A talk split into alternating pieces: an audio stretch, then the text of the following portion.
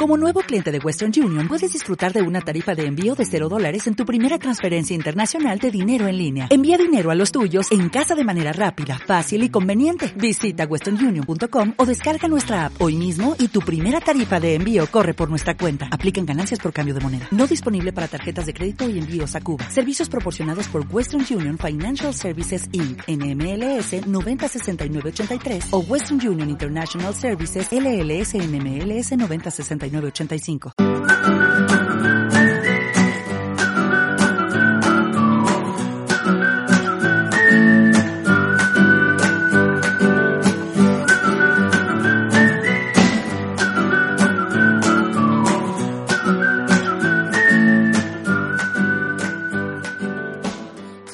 Bienvenida y bienvenido a Postales desde Estonia, el podcast en el que te enviamos postales sonoras desde este país báltico. Hola, Yago.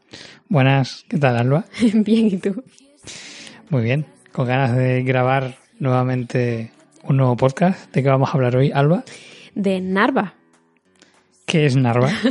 Narva es la tercera ciudad más poblada de Estonia y hace frontera con Rusia. En efecto, está en el extremo nordeste, la parte más hacia el este del país de Estonia.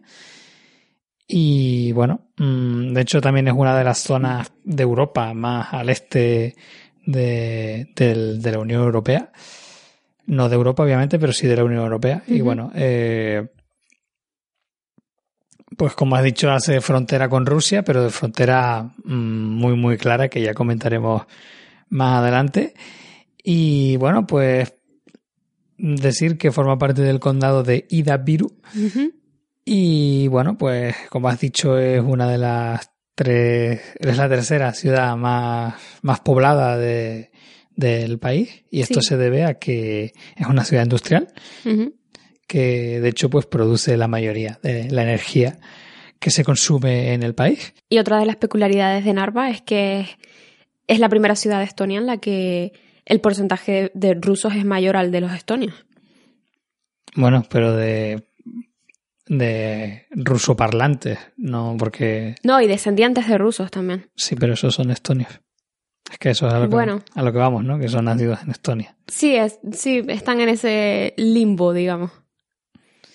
Aunque bueno, también habría que ver de dónde, más, más que rusos, yo diría soviéticos, ¿no? Porque mm, muchas de las personas que vinieron a, a Estonia venían de otras repúblicas soviéticas, pero no literalmente de lo que ahora se conoce como Rusia. Ya, sí. Entonces, mm. pues bueno, está ahí un poco entre medias, ¿no? Pero sí que es verdad que, bueno, cuando se, se pasea por las calles de, de, Narva, lo raro es escuchar estonio, normalmente se escucha ruso y, y se nota la diferencia. hay muchos carteles también que, que son para todos rusos y cosas así. Cosas así. ¿Y por qué queríamos viajar a Narva, Yago? Pues bueno, pues porque ya que estamos en, en un país extranjero, la, primera, el primer interés nuestro pues es intentar conocerlo lo máximo posible, ¿no? Entonces, pues bueno, viajar a la tercera ciudad más importante del país pues tocaba, ¿no? Mm, no sé, mm, ¿a ti qué, qué, es lo que te llamaba la atención, qué querías ver de, de la ciudad? A mí es que eh, conocidos españoles que estaban pseudo viviendo ahí, en plan, estuvieron como uno o dos meses y me habían dicho, me habían hablado muy bien de la parte del río y, y en general de, de la ciudad, ¿no? Bueno, ciudad, pueblito, ¿no? Me habían dicho que desde luego tenía que ir a verlo, que la parte del río era preciosa y que merecía muchísimo la pena. Yo no había oído hablar, hablar de Narva por parte de, de, de es decir, ellos me han hablado de otras ciudades, pero no precisamente de Narva. Entonces, bueno, luego te vas enterando de que, digamos, Narva tiene una reputación, entonces como que no, no es un destino al que los estonios vayan, o por lo menos no a los, a los estonios con los que yo me relaciono. Pero entonces al final sí te contaron cosas, ¿no? Cuando yo les dije que yo quería ir a Narva. ¿Y qué te contaron, Alba? bueno, primero me, me hicieron un montón de bromas en plan, no, no vayas por eh, calles secundarias, ve por calles principales, es súper peligroso, mm, está todo lleno de rusos, eh, cosas así, ¿no? Y yo, mm, bueno, me lo decían así como en broma, pero bueno, pues, pues, pues vale. Pero la verdad es que no lo entiendo porque una vez fuimos allí, en ningún momento nadie nos hizo nada, ni, ni, ni el pueblo parecía en ningún caso peligroso. No sé cuáles fueron tus impresiones, pero yo me quedé un poco... No, normal y corriente. Sí. Muy, muy, muy Estonia vacía. Mucha parte de construcción soviética y, y frío y nublado, básicamente. Y también te habían dicho que era muy fea, ¿no? Sí, que era mm, edificio soviético uno tras otro. Y es cierto que hay mucho edificio soviético, pero simplemente por la parte del río ya merece muchísimo la pena. O sea, aunque solo hubiera ido a ver el río, ya hubiera merecido la pena. O sea que podríamos eh, considerar que hay un poco de prejuicio con respecto a esta ciudad, Alba. Es posible. También es cierto que no, no conozco todas las razones. Pero, pero esa es la impresión que yo me llevé, que, que bueno, que no, les interesa mucho. Y bueno, pues eh, la verdad es que llama la atención una vez que, que oyes hablar de ella, pues mm, saber que en el pasado era una de las ciudades más bonitas de, de la zona. Eh, estaba considerada la perla del barroco porque em, durante la ocupación sueca en el siglo XVII, pues digamos que eh, invirtieron bastante en la ciudad y el casco antiguo según parece era una pasada, ¿no? Y hablo de esta manera porque, claro, eh, durante la Segunda Guerra Mundial fue una ciudad totalmente devastada por los bombardeos, entonces no, se, Mm. conserva, no se conserva absolutamente nada. Si ya comentábamos que, que de Tartu mm, había quedado pocas cosas, pues de esta ciudad no ha quedado absolutamente nada, salvo un par de cosillas así sueltas. Eh, la ciudad queda totalmente destruida, por eso tiene un aspecto tan nuevo, porque mm, fue totalmente reconstruida y con la estética soviética. Ya que no es precisamente bonita, así que bueno, es lo que hay, supongo. Bueno, pues en cuanto al viaje en sí, eh, fuimos en tren, en estos trenecitos naranjas, eh, Elron, y la verdad es que fue una distancia, a ver, larga para lo que nosotros estamos acostumbrados, ¿no? No deja de, ser que vamos a la otra punta del país. Y eso son co- fueron como unas tres horas aproximadamente. Mm. Bueno, para lo que estás acostumbrada tú. Claro, claro. Quiero decir, dentro de la península yo he hecho viajes el doble de largo o más. Entonces, en tren. Eh, sí, en tren y en bus. Bueno, en bus decir. yo también he hecho... Pero tres horas es que no es, A mí se me hicieron muy largas, no sé por qué. no sé, es- normalmente hacer un viaje de menos de tres horas es casi como extraño, no sé, para mí por lo menos. Entonces, pues bueno, lo que pasa es que aquí no puedes hacer mucho más porque Ya. aquí Dentro de Estonia, desde luego. no puedes avanzar más hacia el este porque ya entras en Rusia. Entonces, pues eh, creo que es el viaje más largo que se puede hacer desde Tallinn en línea recta dentro de Estonia. Así que bueno, pues ahí está el, el trayecto, ¿no? Y bueno, nos costó unos 20 euros ida y vuelta, lo cual está genial en realidad. Sí, por, bueno, por persona, claro. Sí, exacto. Y, y bueno, pues sí, la verdad es que bueno, pues te permite poder desplazarte a diferentes ciudades sin tampoco dejarte ahí demasiado dinero, aunque tampoco creo que sea especialmente barato, pero bueno, si alguien está pensando en hacer este tipo de viajes, pues yo creo que vale la pena porque bueno, es una ciudad que tiene cosas interesantes y El río, a mí me enamoró el normalmente río. tiene, tiene esa mala fama y, y yo creo que sobre todo por el dinero que te va a costar compensa totalmente, ¿no?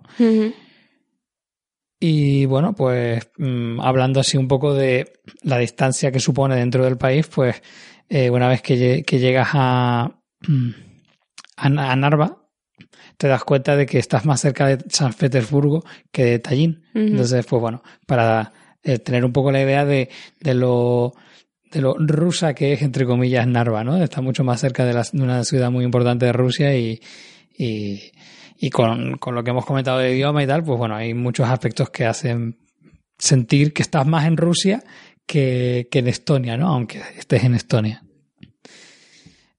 Y bueno, pues si te parece, comentamos un poco el, el itinerario que hicimos, cómo fue nuestra visita. Vamos comentando punto por punto lo que hemos hecho y así pues el, el oyente tiene la sensación de que viaja con nosotros. Así todo muy, muy poético. Esta vez comentaremos más cosas que en Tartu porque esta vez el viaje lo, lo hicimos solo nosotros dos, entonces mm, fuimos mucho más conscientes de, de a, a qué sitios íbamos porque teníamos que llevar nosotros el, el timón del viaje, ¿no? Entonces, pues bueno, eso nos hace ser más, más conscientes sobre el viaje, ¿no? Entonces, bueno, ¿qué fue lo primero que, que hicimos nada más eh, llegar, Alba? Bueno, bajarnos de la estación, que estaba en obra. La verdad es que la estación dejaba bastante que desear. Me parecía que estaba como medio, medio abandonada. Total, derruida. Muy pequeñita, además. Sí. O sea, un, un andén y ya está. Y pues yo creo que eso, que ahí solo llega el, el tren de, de Tallinn y no sé si algo más, pero es que es curioso, ¿eh? Realmente, porque parece que está como medio abandonada. Pero luego habían un montón de trenes que tenían un montón de letras rusas, en el sentido de que eh, tenían pinta de ser trenes de transporte de. No, de pero esos son de mercancía, ¿no? Exacto, de mercancía. Claro, de mercancía seguro que mucho, pero, Claro, de, pero- de- de pasajeros. Sí, estoy de acuerdo, pero eh, aunque sean de mercancía, eso significa que te entra dinero y por tanto puedes invertir más dinero en, en la estación en sí misma, no sé. Me pare- es que me llama muchísimo la atención lo increíblemente mal que estaba. Bueno, la estaban remodelando. Sí, eso sí, pero vamos, estaba muy mal. Sí, muy viejita. Sí. Y bueno, pues la primera parada que hicimos, eh, ¿cuál fue, Alba? La Catedral de Alejandro, que no, no entramos, la vemos por fuera. Sí, exactamente.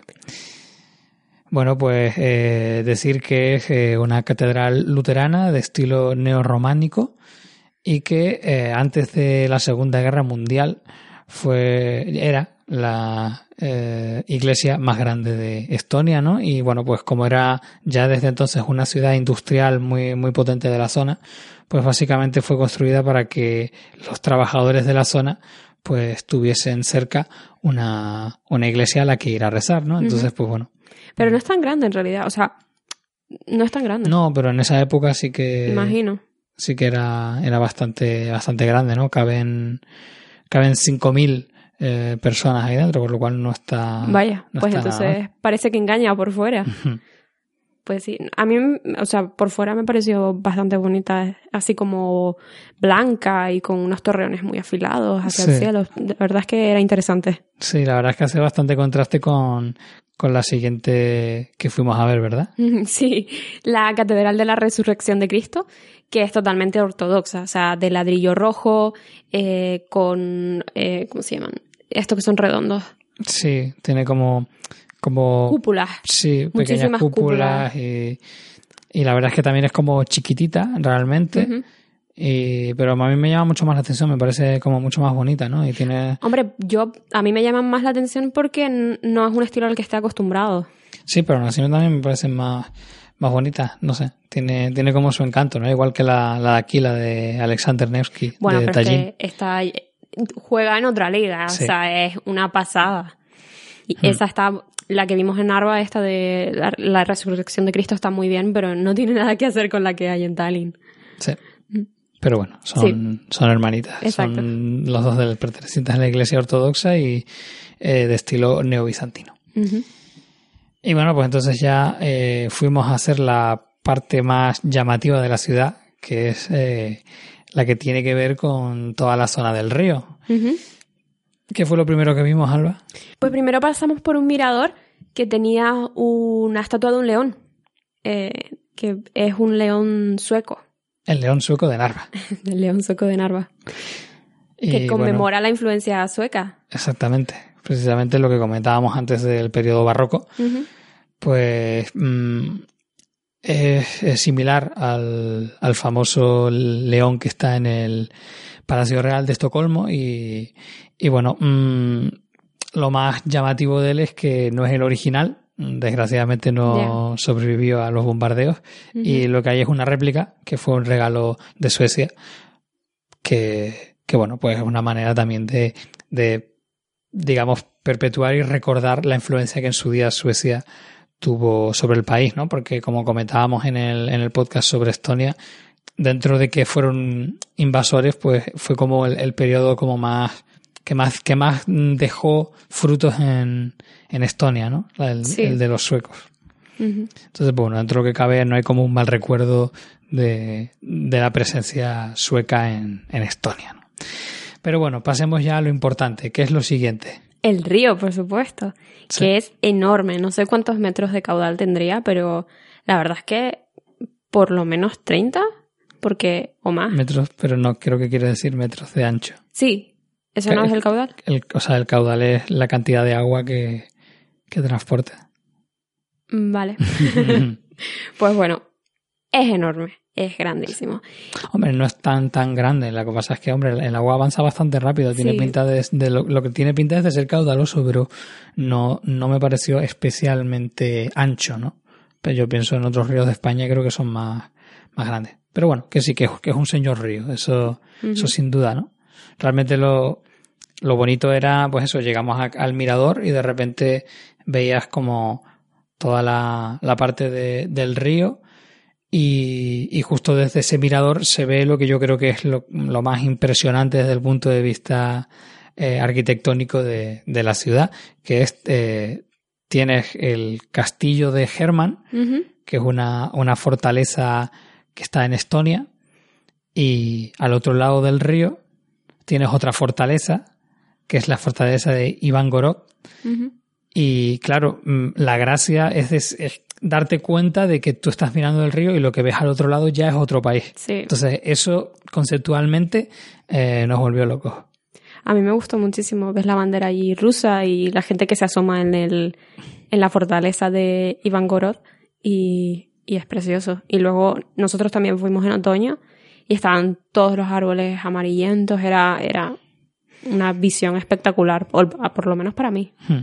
Había y, las dos fortalezas enfrentadas, vamos, Sí. en plan rollo declaración de guerra total, ¿sabes? Vigilándose el uno al otro Mm. desde tiempos inmemoriales. Total. Y luego tienen el puente. Bueno, tienen varios, pero el más famoso Sí, es el, el puente de la amistad. exacto. Que, bueno, obviamente no, no puedes entrar sin un visado y por tanto no, no pudimos entrar. Bueno, cruzar. Sí, Porque, hombre, entrar, entrar No. al puente no, la, la idea del puente es cruzar. No, pero no puedes entrar en el puente si no tienes un visado. Hombre, pero ¿quién quiere entrar en un puente? No sé, sería un poco Hombre, a mí me ¿no? gustaría entrar. O sea, yo a lo mejor. no- Asomarte. claro, asomarte en medio del puente y ves el río ahí al medio. Eso a mí me hubiera gustado verlo. Incluso si no hubiera tenido visado ruso. Mm. Pues bueno, Alba no pudo cumplir su fantasía infantil de asomarse en un puente Exacto.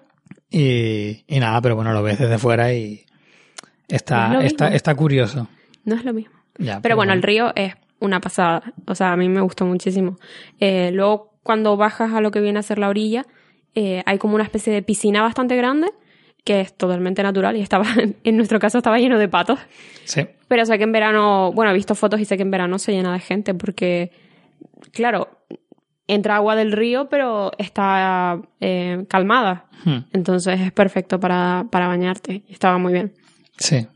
Y luego, claro, eh, entre esta piscina y el río es hay una especie de isla bastante larga. Y estuvimos caminando por allí, lo cual es, Sí. es precioso. Y o había sea, gente pescando Sí. y tal, gente paseando. Ujú. era, era precioso. O sea, lleno de árboles y vegetación y, y estás caminando entre dos partes de un río, ¿no? Es, es una pasada. Sí, no, realmente es un accidente geográfico muy, muy llamativo y dan, dan ganas de verlo, ¿no? Y pues eso, teniendo todo el rato en cuenta que, que estás ahí al lado de Rusia, literalmente, Sí. o sea, que es otro país que, como ya no es u- una europea, pues eh, digamos que no puedes cruzar sin más, con lo cual para nosotros es como más llamativo todavía. Entonces, no sé, es una cosa que llama mucho la atención conceptualmente, ¿no? Total. Y además había unos caserones al otro lado impresionantes. Sí.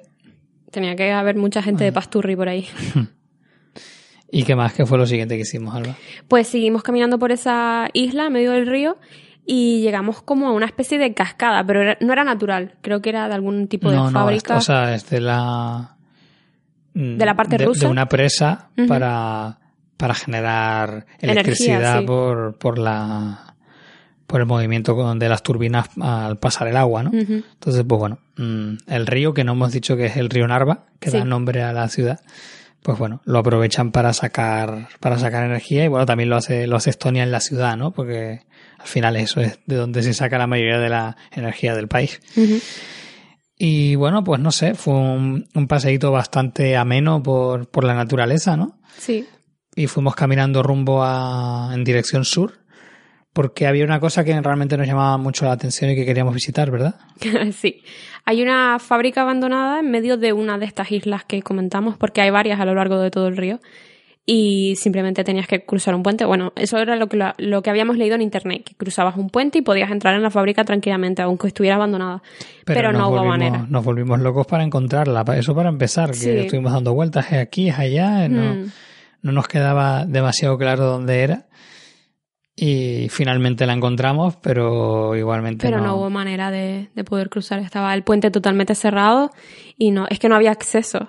Había como un control de seguridad, pero es como que no había nadie, las puertas estaban cerradas, entonces se suponía que era como de acceso libre, pero al final mm. no sé si es que han cambiado las cosas y, y, no han actualizado la información en internet o qué, pero la verdad es que invertimos mmm, fácilmente unas dos horas desde que estábamos en el río hasta llegar hasta allí y claro, fue un poco una pena invertir ese tiempo en algo que al final no nos dio esos mm. frutos. Pero bueno, por lo menos la vimos por fuera y la verdad es que llamaba bastante la atención, tenía muy buena pinta. Total, porque estaba en medio del río y la isla y no sé, es, un, es muy bonito. Pero bueno, la próxima vez supongo. A mí me gustaría volver para, para intentar verlo por dentro porque tiene que ser muy interesante. Hmm. Bueno, ahí por el camino mm, sufrimos una de las experiencias sociales más importantes del viaje, ¿verdad, Alba? por no decir la única, porque no tuvimos más. Básicamente, un señor nos pidió fuego y obviamente no sabía inglés. O sea, nos ofreció hablar alemán antes que inglés. Sí. Lo cual llama la atención, al menos a mí.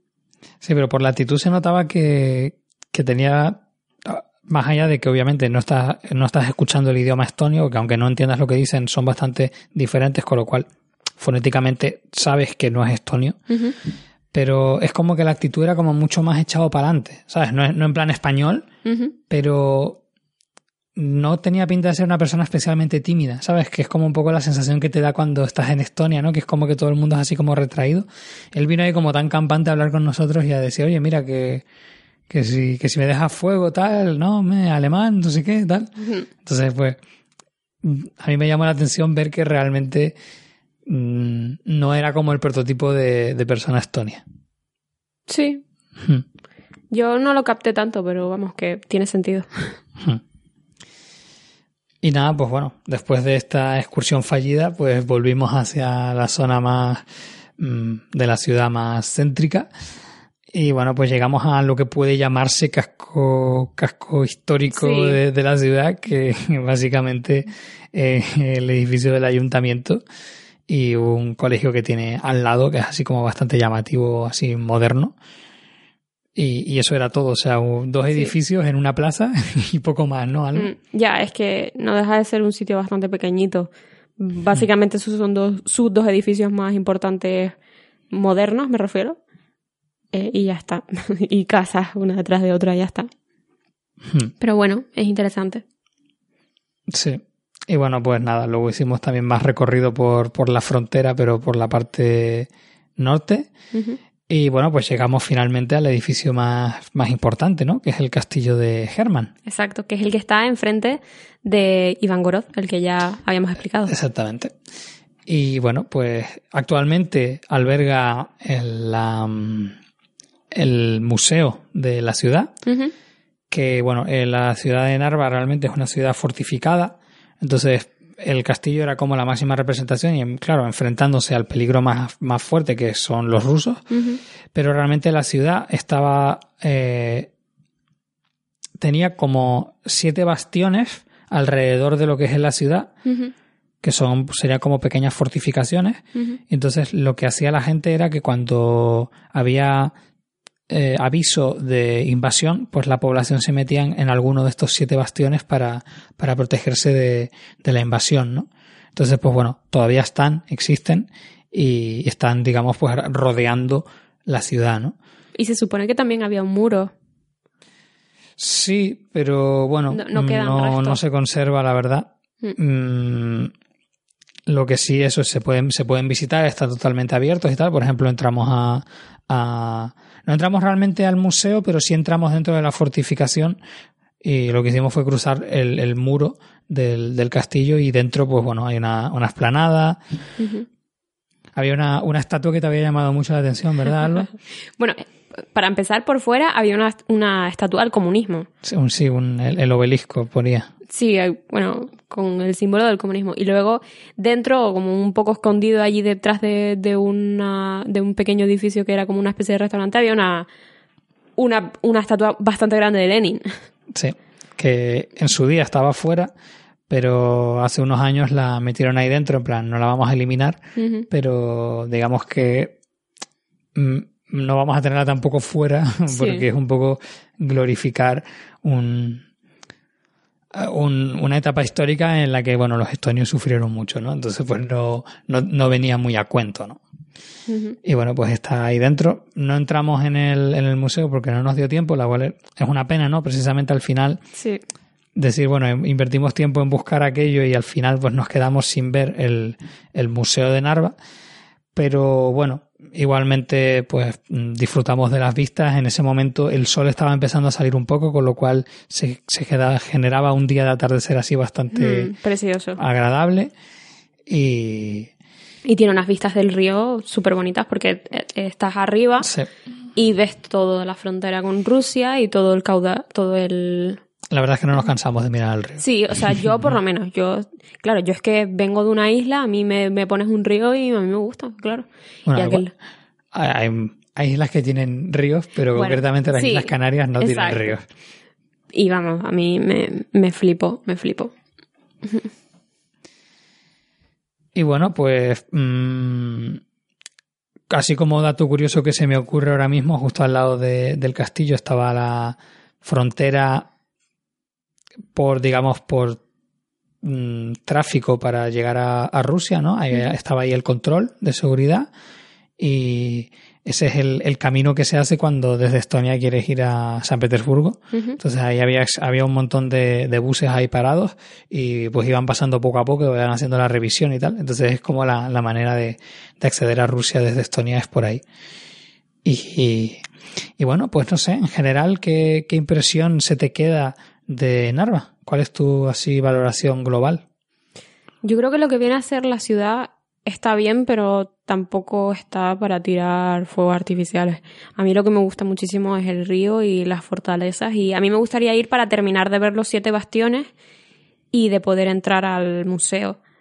Eso es algo que me gustaría terminar de ver porque al final se nos hizo se nos hizo tarde, teníamos que volver al tren y no y no pudimos verlo todo. Pero eso como está ahí cerca, yo creo que en cualquier otro momento vamos y, y terminamos. Sí, totalmente. O sea, si tú piensas en cambiar tu residencia de Tallinn a Narva, pues te puede dar algo, ¿no? Porque Mm. realmente es una ciudad mucho más pequeña, Sí. mucho más plomiza, tiene muchísimo menos encanto, tiene menos vida. Entonces, mm, se te puede hacer un poco cuesta arriba ir a vivir allí. Pero claro, de ahí a, de ahí a hablar de ella como si fuese un vertedero, en plan todo súper peligroso Mm. y tal, pues no, para nada. O sea, tiene lugares con muchísimo encanto y, y yo creo que realmente eso es una ciudad que vale mucho la pena visitar. Lo que pasa es que eso es que obviamente comparado con Tallinn, pues es que muchas ciudades, no solo de Estonia, sino en general muchas ciudades salen perdiendo. no, no se puede comparar con muchas ciudades porque Tallinn eh, tiene mucho potencial. Pero, hombre, no sé, la, la verdad es que la fama a mí me dejó muy loco. Yo creo que tiene más que ver con, con el conflicto irresoluble que hay entre rusos y estonios. No, no creo que, que... O sea, si, si Tartu fuese Narva y Narva fuese Tartu, yo creo que los estonios hablarían mal de Tartu. ¿Sabes? Es posible. yo creo que tiene que ver con esa situación, no tanto con la ciudad. Es decir, da igual cómo, fu- cómo, cómo fuera la ciudad, si, sino que tiene más que ver con, con el conflicto que tienen. ¿no? Y más, y más teniendo en cuenta que hace frontera con Rusia. ¿sabes? Hombre, es Eso parte- también es un aliciente. no, es parte fundamental, porque al final eso lo condiciona todo. Total. Cómo, cómo se ha visto influenciada por, por lo ruso, cómo es más lógico que haya gente rusa a medida que te vas acercando a la, a la frontera con Rusia. eh, el hecho de, de los bombardeos por, por ser la frontera con Rusia, o sea, Mm. al final eh, lo condiciona todo, ¿no? Y bueno, pues mm, es lo que hace que el 90% de la población sea ruso parlante, los estonios se sientan que no están viviendo en su país y todo tiene pinta de que va a seguir así, es decir, que, que es una ciudad que siempre ha sido ruso parlante y no tiene pinta de que vaya a cambiar. Pero bueno, pues nada, desde postales desde Estonia, creo que recomendamos su visita, ¿verdad? Sí. Así que nada, ya tienes el, el itinerario, eh, trenecitos naranja y 20 euros por persona ida y vuelta. Así que ya sabes, si algún día pasas por Estonia, ya sabes lo que tienes que hacer. Exacto. Así que bueno, pues si esto es, es todo, pues Alba, te cedo ya la palabra para que despidas el programa. Pues bueno, eh, esperamos que te haya gustado. Eh, esto es Postales desde Estonia. Eh, tenemos Twitter, arroba postalesee. También tenemos Instagram, en el que subimos algunas que otras fotos. Instagram, arroba postales. Y si te animas a mandarnos un email es postales desde Estonia, con dos es, arroba gmail.com. La canción del inicio es Good Old Times de Alex Cohen y esta que finaliza es Marian de Martínez. Esperamos que te haya gustado, nos vemos en el siguiente. Yago, Bueno, un placer y hasta la próxima. Hasta luego. hasta luego.